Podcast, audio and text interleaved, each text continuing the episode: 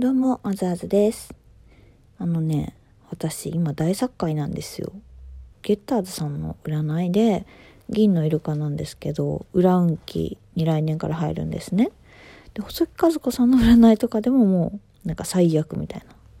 とにかくどの占いをやっても、全部大作界なんですね。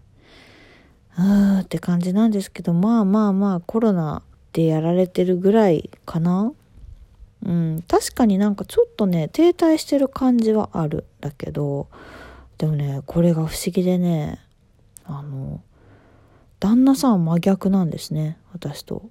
今、人生で絶好調な時期なんですよ。そう、だからね、すごいの、なんかあの人。どんどんね、私の願望とか願い事をね、どんどん、旦那さんのおかげでどんどん私の願望とか欲しいものとか、理想とかが目の前に現れるんですよね。すっごい不思議。まあ夫婦ってそういうもんなんですかね。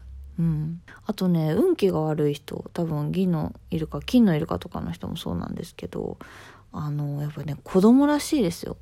運気の悪い時、唯一自分を救ってくれるものは。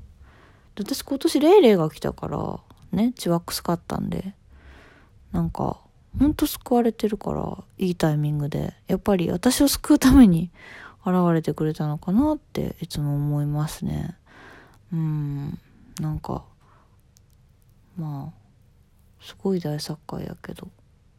でもね、そんなにね、怪我とか病気とか、絶望することもないのは、やっぱ運気のいい人と一緒にいるからなのかなとか思ったりする。うん。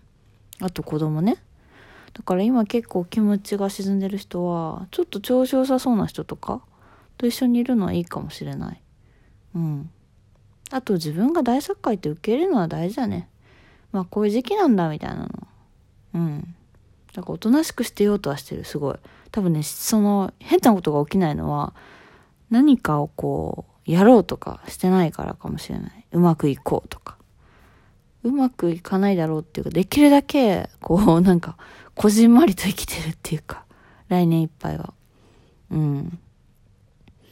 それでもなんか、不思議と、ちょっと前より幸せかもしれない、なんて思ったので、今日は喋ってみました。ね、銀のイルカさん頑張りましょう。ちょっとね、来年いっぱい厳しいけど、でも、だからこそ、普段できないことをやってみるとか。そしてね、あと1年だからね。大したことないですよ。人生80年あるたった1年だからって私は思ってますね。